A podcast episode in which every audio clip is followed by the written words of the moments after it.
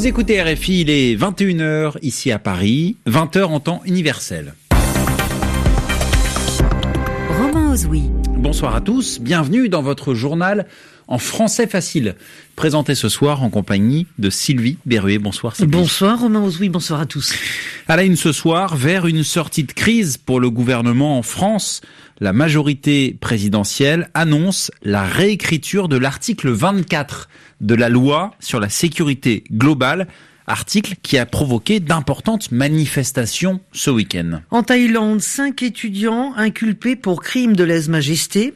Ils risquent jusqu'à 15 ans de prison pour avoir critiqué le roi pendant des manifestations pro-démocratie. Et puis le prix Goncourt attribué aujourd'hui, le vainqueur est Hervé Tellier pour son roman L'anomalie, un titre qui a une résonance particulière en cette année de pandémie. Le journal. Le journal en, français, facile. En France, l'article 24 de la loi sur la sécurité globale va être réécrit. Oui, c'est un épisode important dans une crise que traverse le gouvernement.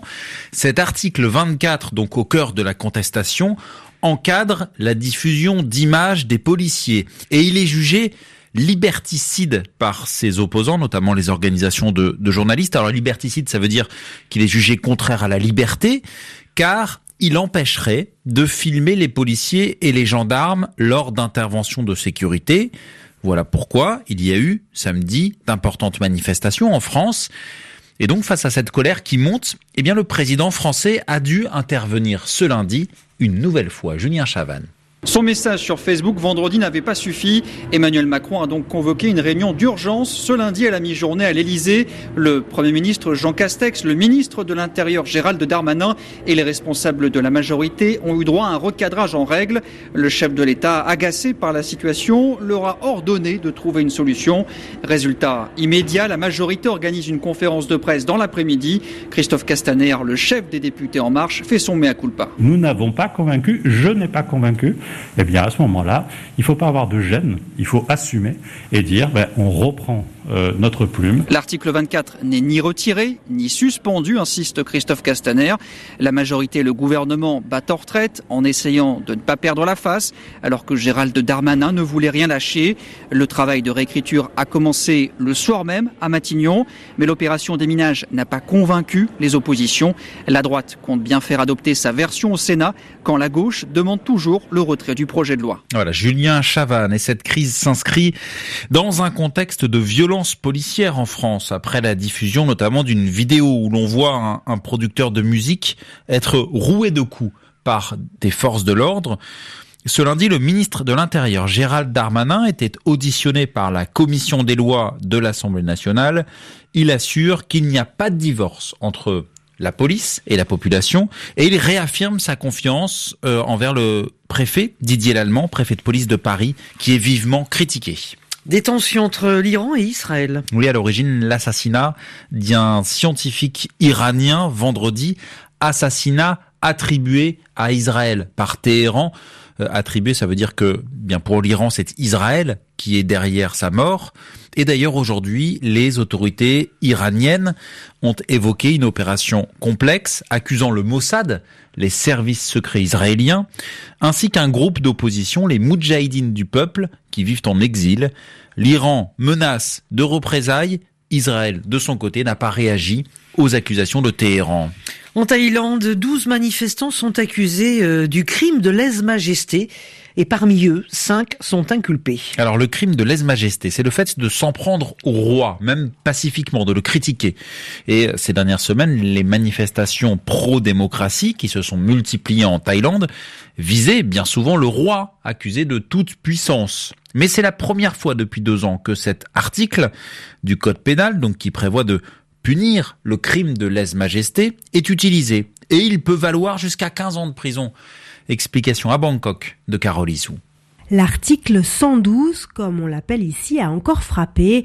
L'article 112 du code pénal thaïlandais qui n'avait pas été utilisé depuis plusieurs années à la demande expresse du souverain Ramadis vient de faire sa réapparition, sans doute dans le but de muscler l'arsenal législatif à la disposition des autorités pour faire cesser les manifestations étudiantes qui agitent les rues de Bangkok et d'autres villes du pays depuis des mois.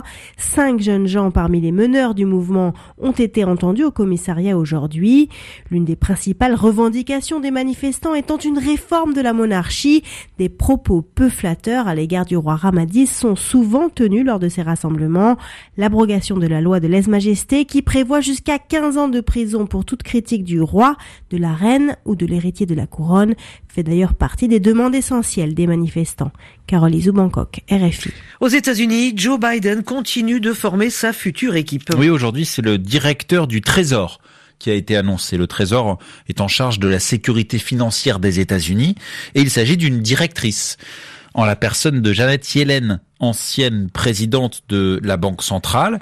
Précisons que cette nomination doit encore être confirmée par le Sénat. En tout cas, ce qui ressort de ces nominations par le futur président américain, c'est la place accordée aux femmes. Et la meilleure illustration, c'est la future équipe de communication de Joe Biden, uniquement des femmes, sept au total. Explication, Muriel Paradon. Ces femmes apportent une perspective différente à leur travail, selon Joe Biden. Elles brisent les barrières, dit même Kamala Harris, la vice-présidente américaine, qui est elle-même la première femme à occuper ce poste. La nomination d'une équipe de communication exclusivement féminine à la Maison-Blanche marque une volonté de rupture avec la précédente administration. Les sept heureux élus ont toutes de l'expérience, comme Jen Psaki, 41 ans, choisie comme responsable de la presse. Elle avait occupé notamment le poste de directrice de la communication sous Barack Obama. Nommée comme adjointe, Karine Jean-Pierre était la directrice de campagne de Kamala Harris. Elle rassemble à elle seule beaucoup de symboles, Noire, ouvertement lesbienne, immigrée, ses parents sont d'origine haïtienne, elle déclarait en 2018 être tout ce que Donald Trump déteste. En dehors de ses postes à la communication de la Maison Blanche, d'autres nominations importantes devraient intervenir dans les jours qui viennent. D'autres femmes de couleur dont les noms circulent dans la presse et qui font déjà grincer des dents dans les rangs des républicains. Muriel Paradon. Et enfin, Romain, le prix littéraire le plus prestigieux en France a été annoncé aujourd'hui. Oui, c'est le prix Goncourt. Euh, annoncé avec un mois de retard car les organisateurs ont souhaité attendre la réouverture des librairies samedi dernier. Alors avant de vous donner le nom du vainqueur, il faut préciser que l'annonce s'est faite par visioconférence. Chaque juré est resté chez lui, évidemment en raison de la pandémie de coronavirus, alors qu'habituellement c'est une tradition, cela se passe au restaurant Drouan à Paris. Et donc c'est ainsi qu'Hervé Letellier a appris qu'il était l'heureux lauréat pour son roman intitulé L'anomalie et qui était l'un des favoris parmi les quatre livres en lice en compétition. Catherine Fruchon-Toussaint.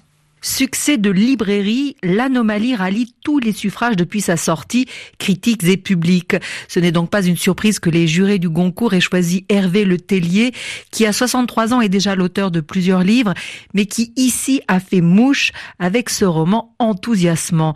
Entre polar et science-fiction, l'écrivain imagine qu'en 2021, un avion sur la ligne Paris-New York subit une terrible tempête, mais poursuit son vol comme prévu. Sauf que trois mois plus tard, le même avion avec les mêmes 257 passagers réapparaît dans le ciel et demande lui aussi à atterrir. Fantastique, impossible, magique, oui c'est tout cela, puisque comble de l'irréel, toutes les personnes à bord vont se retrouver face à leurs doubles qui ont déjà repris leur existence.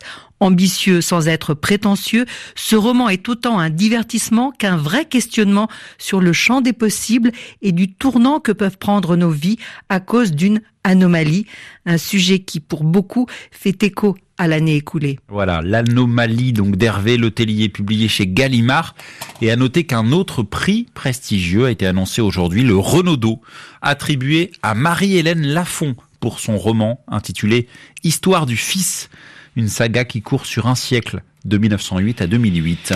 Et enfin, de la voile, le troisième du Vendée Globe est en grande difficulté. Et oui, Kevin Escoffier a dû quitter son bateau, car celui-ci a été victime d'une importante voie d'eau. De l'eau est entrée euh, dans son bateau. Il se trouve donc, Kevin Escoffier, sur un radeau, en attente d'être secouru. Et il a demandé au, au concurrent le plus proche de venir l'aider. Donc c'est le quatrième, Jean Lecam, qui est arrivé le plus vite auprès de Kevin Escoffier. Mais l'opération s'annonçait très délicate en raison d'une mère agitée. Voilà, c'est la fin de ce journal. Histoire, oui, En- exactement, exactement. La fin de ce journal en français facile. Merci Sylvie. Merci à vous, Romain. On se retrouve demain à 21h10 ici à Paris.